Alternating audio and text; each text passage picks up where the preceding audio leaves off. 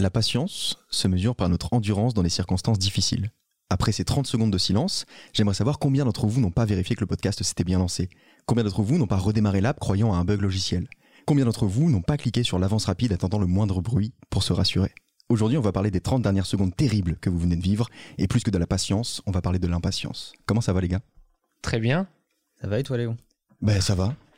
Un sujet complexe. hein. Un sujet euh, très complexe. Je suis impatient de commencer un sujet très complexe parce que euh, il nous drive tous les jours en fait. T'es impatient de commencer du coup. Ouais, c'était la, blague- la blague de Manuel. Ouais, je vois.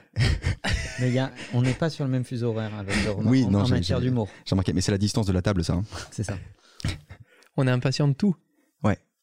Mais tout, tout le temps. Enfin, moi en tout cas, tout, tout le temps. C'est-à-dire que n'im- n'importe quelle livraison qui peut arriver à 11h, à 11h05, elle est pas là, ça me rend fou. Ouais. Je peux m'énerver à appeler le service Et puis client. tu checkes sur l'application. Je check. Mais il est où alors qu'il est complètement dans les temps Je lance une vidéo qui m'intéresse. euh, le sujet démarre pas tout de suite, j'avance. Voilà. Euh, Le début de ce podcast est un hommage à Romain, en fait. C'était le début de ce podcast. mais même quand je lis, les gars, quand je lis et que je vois deux trois infos qui m'intéressent pas vraiment, Ouais, je commence à avancer un petit peu et à switcher de page en mode ah là ça y est, je me raccroche à ce que j'aime. Ça, on avait remarqué, d'ailleurs, on va dire pour tout le monde que la Ah, parce bio que tu d'Elon passes des Musk- pages en plus de- dans la bio d'Elon Musk. La bio d'Elon Musk a avancé de 1%. on Peut-être est qu'elle sera terminée avant la fin de l'année. Pourquoi on est impatient? On est impatient parce que parce que la technologie, parce que parce que le, le- le numérique. On est impatient parce que on a été habitué à ce que dès que tu veux une info, dès que tu veux une vidéo, écouter une musique, un truc, tu l'as tout de suite. Donc quand t'as tout dans l'instantané, qu'on t'habitue à ça, tu peux pas être autre chose qu'impatient. Et pourtant, le numérique, Manuel, ça fait pas genre euh, trois mois que c'est là. Euh, le numérique aussi a dû euh, prendre de la patience pour arriver là où il en est aujourd'hui. Ça s'est pas construit en un jour, tous ces services qu'on connaît, tu Dans vois. la forme moderne et commerciale qui est celle qui est pratiquée sur le numérique aujourd'hui, ça fait une vingtaine d'années. Mais c'est vrai que euh, il y a cette euh, on-demand generation.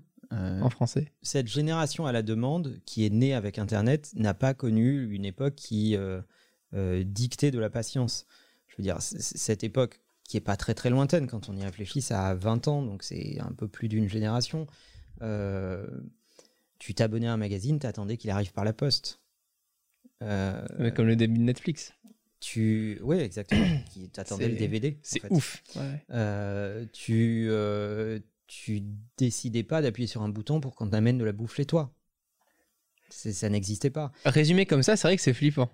Ben, en fait, moi, ce qui me, ce que je trouve le plus fou dans ce que tu dis, c'est qu'au-delà de Netflix, de la nourriture, etc., c'était la communication.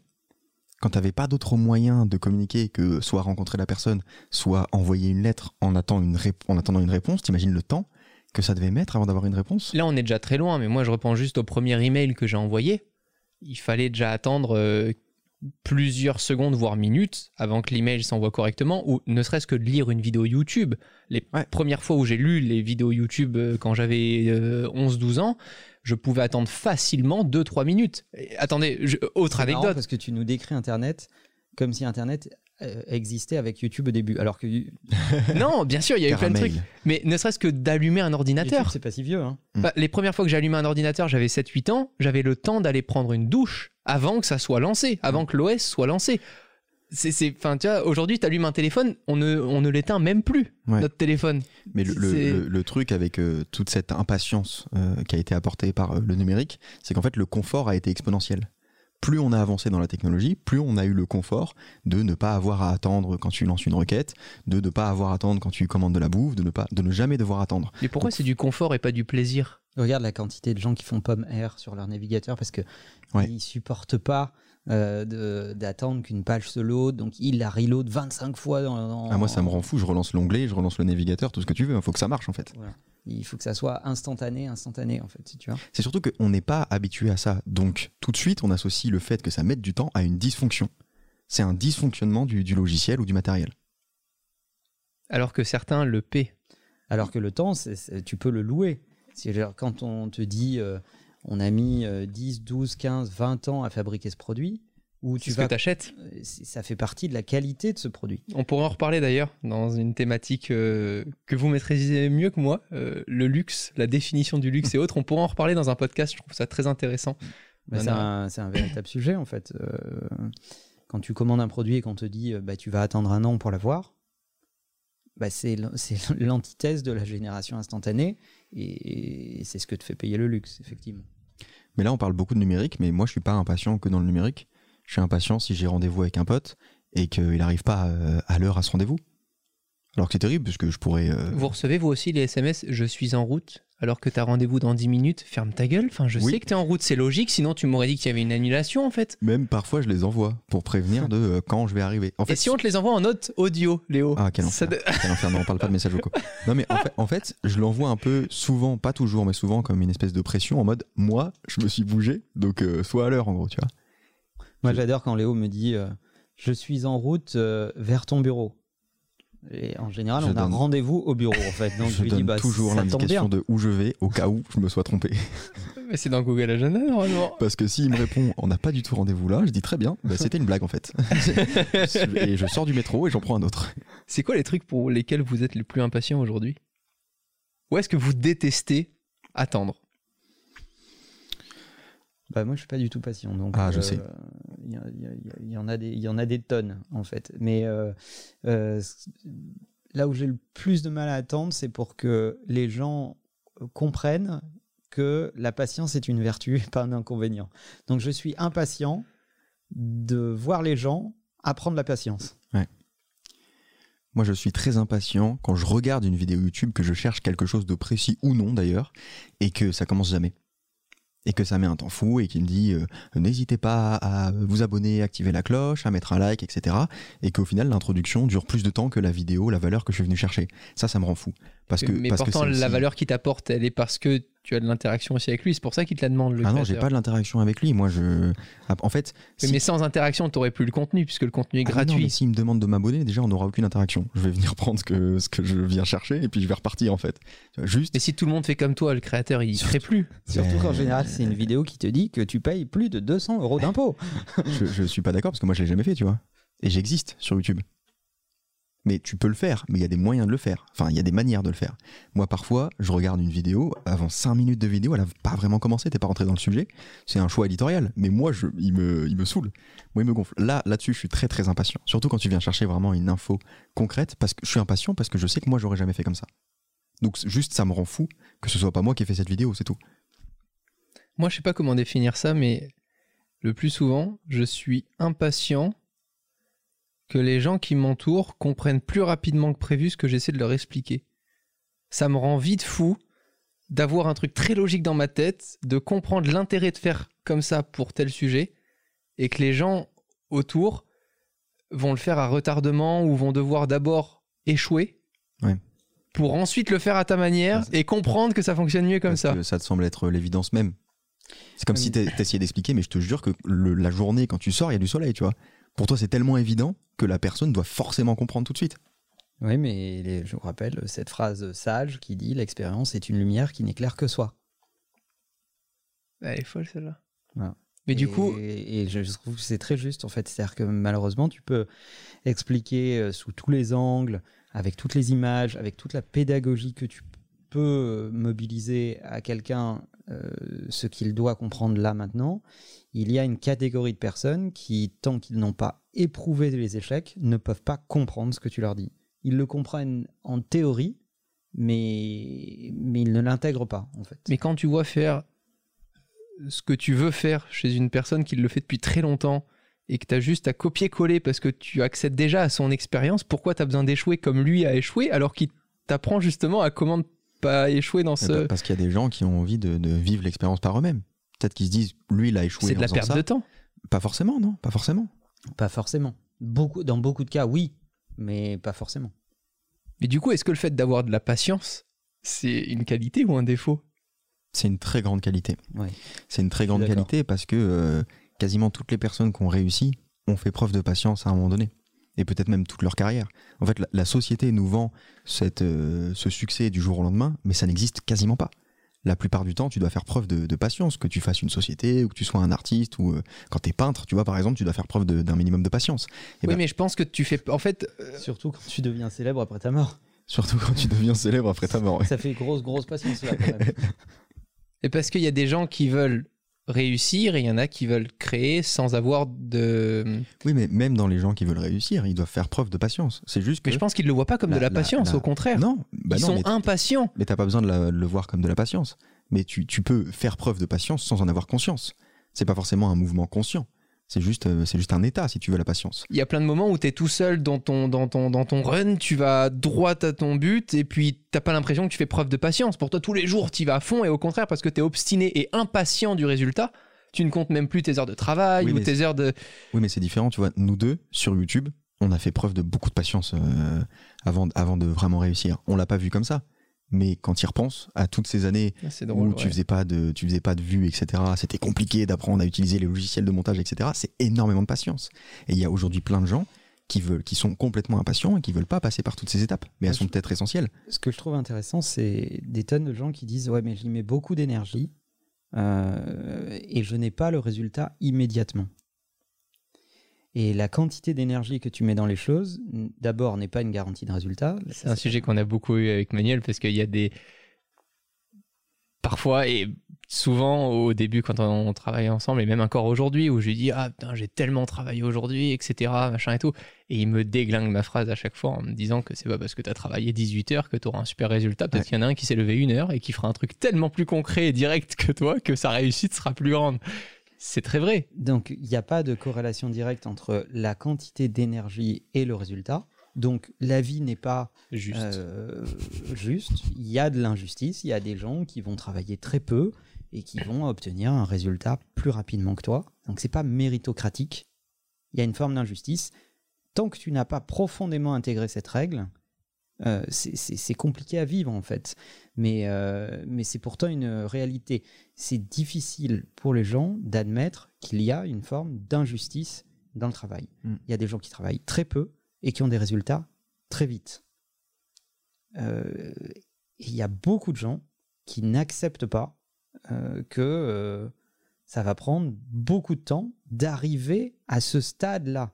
C'est-à-dire à ce niveau de connaissance où tu te connais tellement bien, tu connais ton marché tellement bien qu'en très peu de temps, tu obtiens des résultats très vite. Ça, ça demande beaucoup de patience, beaucoup de maîtrise, beaucoup de connaissance de ton marché, de ton industrie, de taper juste avec un minimum d'effort.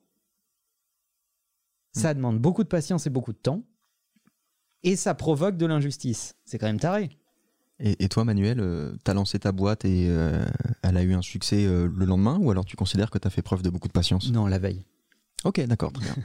Euh, Tu peux arrêter de tordre mon câble, s'il te plaît, pour éviter que le casque ne marche plus un jour. Oh putain. Euh,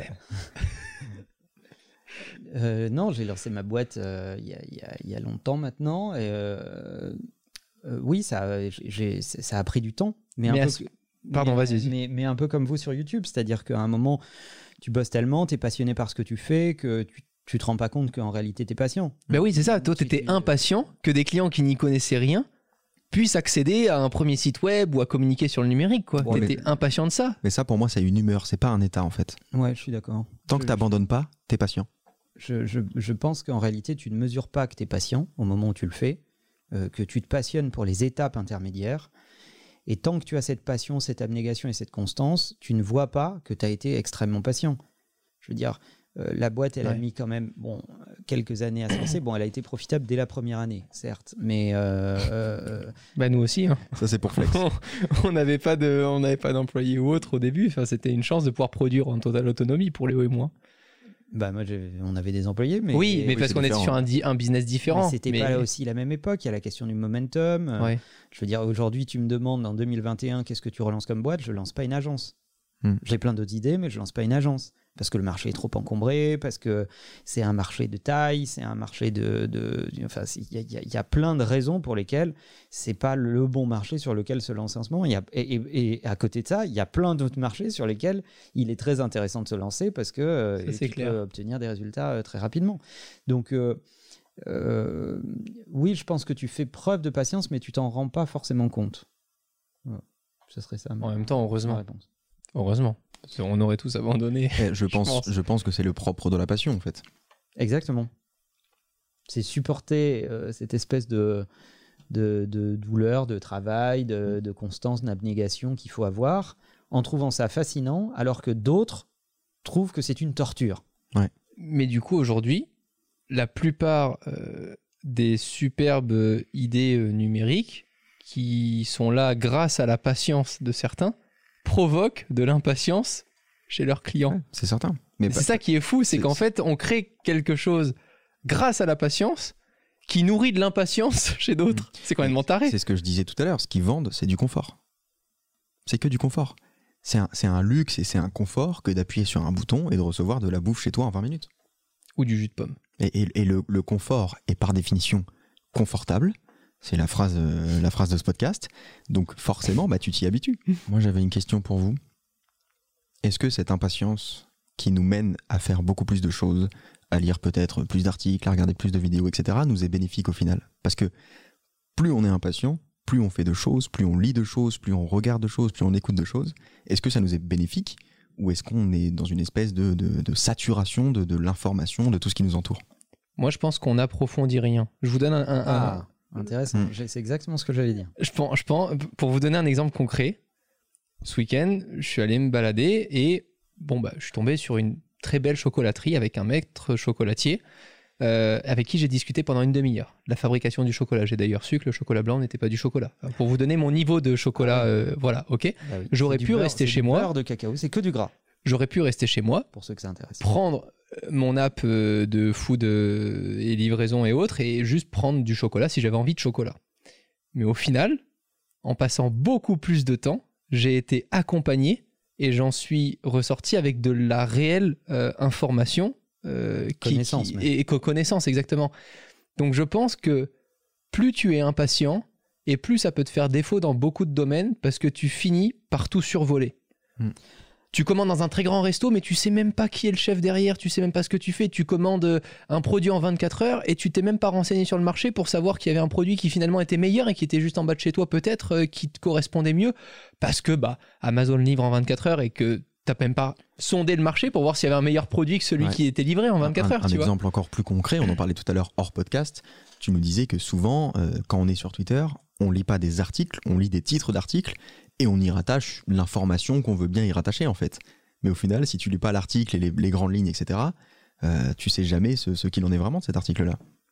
Ouais, c'est, sans que ça soit des fake news, ça devient de la, du fake knowledge en fait. C'est-à-dire, tu as lu un titre, tu penses avoir compris, mais en réalité, tu n'as pas compris.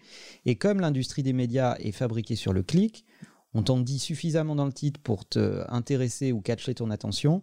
Mais euh, la réalité, c'est que la, vraie info, elle est au fond de l'article. Et si tu n'as pas lu l'article, euh, tu t'es passé à côté de la véritable information. Donc, euh, ça crée une espèce de, de, de connaissances très surfaciques où euh, tu te rends compte en, en discutant ou en creusant avec les gens qu'il y a très peu de profondeur d'esprit euh, ou, ou de, de- de connaissances profondes sur certains sujets. Et Ouais. donc tu te, rends, tu te rends compte que tu discutes avec des gens qui ont à peu près un avis sur tout, mais de la connaissance sur rien. C'est pour moi le même résumé que quand tu vas acheter un produit euh, parce qu'il est livrable en 24 heures. C'est ça qui est ouf, c'est que tu as peut-être des, des choses qui te seraient euh, plus bénéfiques ou autres, mais que tu vas même pas chercher sous prétexte qu'elles sont livrées 4-5 jours après, même si c'est un produit qui te serait plus bénéfique, tu vois. Et, puis au-delà de ça, euh, il y a l'achat compulsif qui, qui te permet vraiment de. T'as vu un produit, tu dis ça a l'air pas mal, tu, tu cliques, tu commandes, le truc arrive le lendemain. Et peut-être que si tu avais fait plus de recherches parce que tu dois te déplacer à la Fnac, etc., tu aurais plus pris le temps de, bon, bah, en attendant que le magasin ouvre, je vais regarder vraiment ce qu'il y a de disponible sur le marché, etc., les différents magasins qui sont autour de moi. Moi, ça m'arrive plein de fois de commander un truc sur Amazon. Et puis finalement, j'annule ma commande euh, 30 minutes plus tard parce que j'avais pas encore fait toutes les recherches. Et derrière, je vois que par exemple, ça m'est arrivé récemment que le truc est pas compatible avec macOS. Mais tu ne le fais, oui, c'est pour ta table. euh, je l'ai fait après. tu, Après tu ma le commande. fais- tu le fais après et tu ne, tu ne t'autorises à faire ça que parce que tu sais que l'annulation de ta commande ne va rien te coûter. Bien sûr, bien sûr. Et que du coup, on- tout le contexte économique autour est fait pour favoriser l'achat d'impulsion. Moi là-dessus, j'ai changé un truc. Plutôt que de l'acheter directement, je me le note. Je me mets acheter tel produit. Et Ouais. le fait que ça soit dans une note, je vais prendre un temps spécialement pour aller acheter le produit. Et du coup, ce sera pas tu vois, ju- juste de l'impulsion. J'essaie de plus en plus euh, de le faire sur des achats euh, dits importants, quoi, tu vois, pour Ouais. éviter d'avoir euh, justement cette perte de temps après à renvoyer le produit, à Mhm. t'apercevoir que c'est pas le bon, etc. Mais je trouve ça super intéressant sur surtout la connaissance qu'on veut nous faire croire aujourd'hui avec Internet. Le fait que tu passes. Enfin, je vous dis un truc et je vais pas le cacher. Le matin, si j'ouvre Google News pendant 5 minutes, j'ai l'impression d'être vraiment à l'aise sur les sujets du moment, quoi. Tu vois. Ouais. Euh, je peux arriver en soirée presse, euh, vas-y, euh, moi je sais tout de ce qui s'est passé, euh, que ce soit en télé-réalité, en machin ou truc, parce que j'ai été sur Google News. C'est sûr qu'en télé-réalité, ça nous manquerait comme Mais est-ce que finalement les gens n'osent au fur et à mesure plus dire je sais pas Pourtant, c'est pas grave de dire je ah, sais pas, je ne connais pas. Alors que c'est une réponse euh, C'est classique. La réponse acceptable. la plus sage possible. Mais il y a plein de gens, quand tu les connais pas Ouais. et que tu les interroges sur un sujet, ils vont toujours être Ah ouais, bah c'est comme mon frère, il a fait mal. Mais on s'en branle. Mais c'est enfin, si tu connais rien et que tu dois te rattacher à une personne qui y connaît mieux que toi, bah dis juste que tu sais pas et intéresse-toi au sujet. Mais j'ai l'impression qu'on a du mal à faire ça. Ben, tout le monde a un avis parce que tout le monde a vu une petite parcelle d'informations sur un sujet euh, précis. Et surtout parce que globalement, on dévalorise les gens qui n'ont pas d'avis. Ouais. Alors que ne, ne pas avoir d'avis à un instant donné n'est pas un problème. Euh, ça veut dire juste que tu n'as pas consacré du temps suffisamment à te forger un avis. Bah, Moi, le maître chocolatier m'a pas jugé. Il m'a regardé bizarrement et je lui ai dit Vous savez quoi? J'ai l'impression de rien y connaître et je pense que c'est la réalité des choses. J'ai envie de passer du temps avec vous. Je vais acheter dans votre boutique. Là, j'ai envie de consommer chez vous. Je trouve ça magnifique ce que vous faites. Expliquez-moi.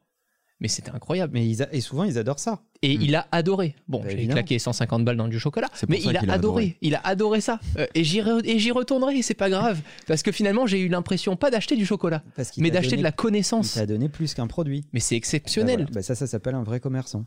Et l'enjeu du e-commerce aujourd'hui, c'est ça. Parce que l'enjeu du e-commerce, c'est qu'il est extrêmement transactionnel. C'est-à-dire tu, tu fais une, un raisonnement très rationnel qui dit, OK, le produit au bon prix, dans combien de temps chez moi, avec quelle euh, garantie de, de politique de retour, ou, etc. etc. Et t'appuies ou t'appuies pas. Voilà. Et à ce jeu-là, en gros, Amazon gagne à peu près à chaque fois. Euh, donc, euh, le e-commerce, il est très transactionnel. Il a perdu ce qui est la nature même du commerce, c'est euh, de rajouter une dimension Ouais. émotionnelle ou culturelle.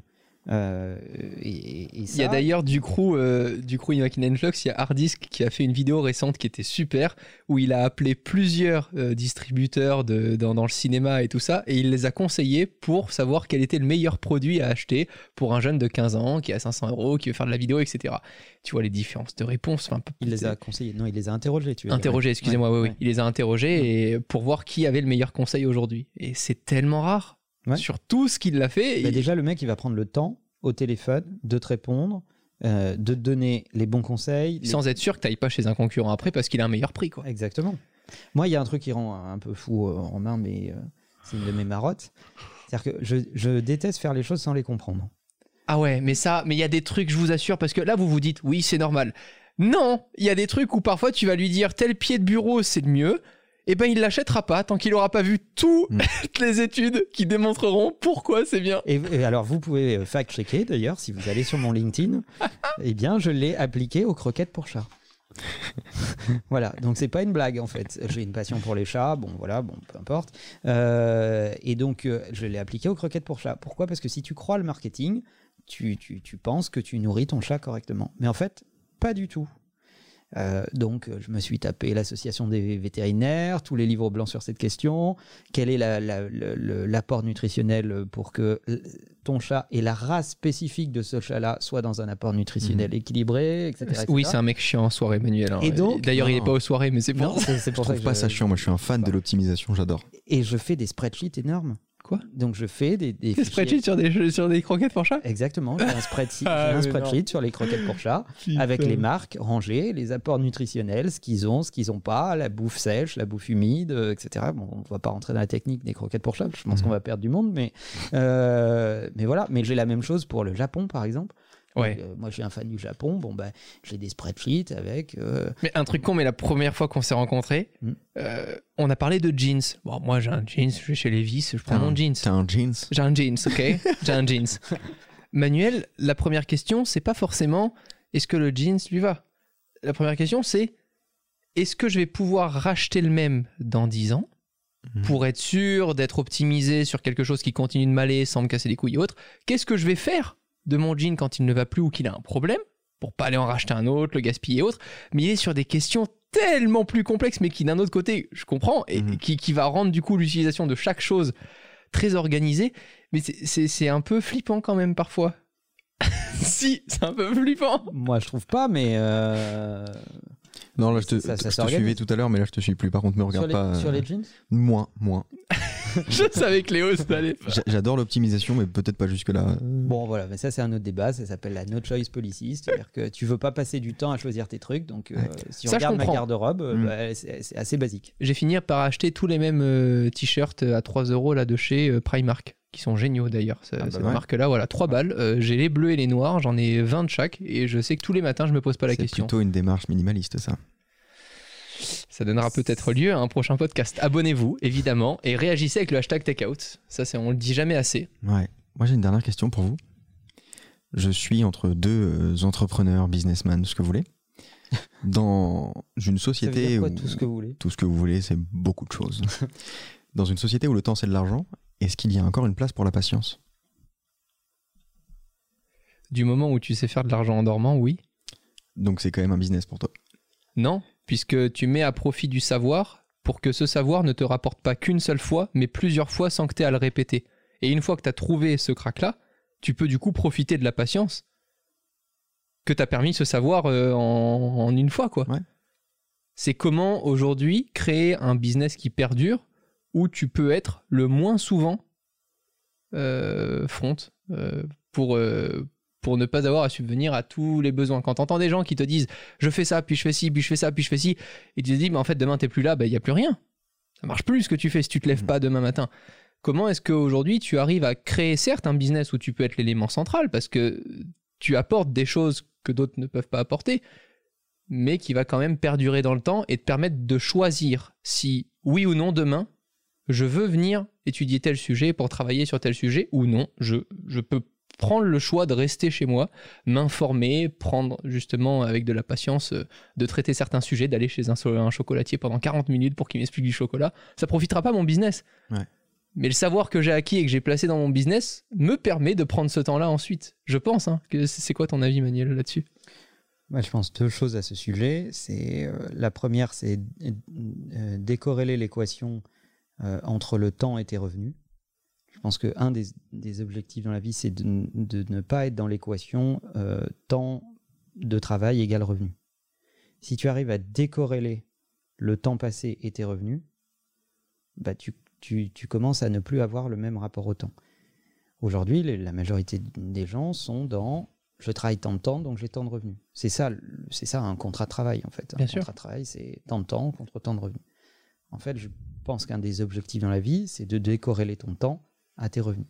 Arriver à faire du revenu passif, du revenu indirect, euh, etc., etc. Donc de faire en sorte que cette équation ne soit pas euh, euh, respectée, que tu puisses scaler, faire du revenu sans y passer du temps.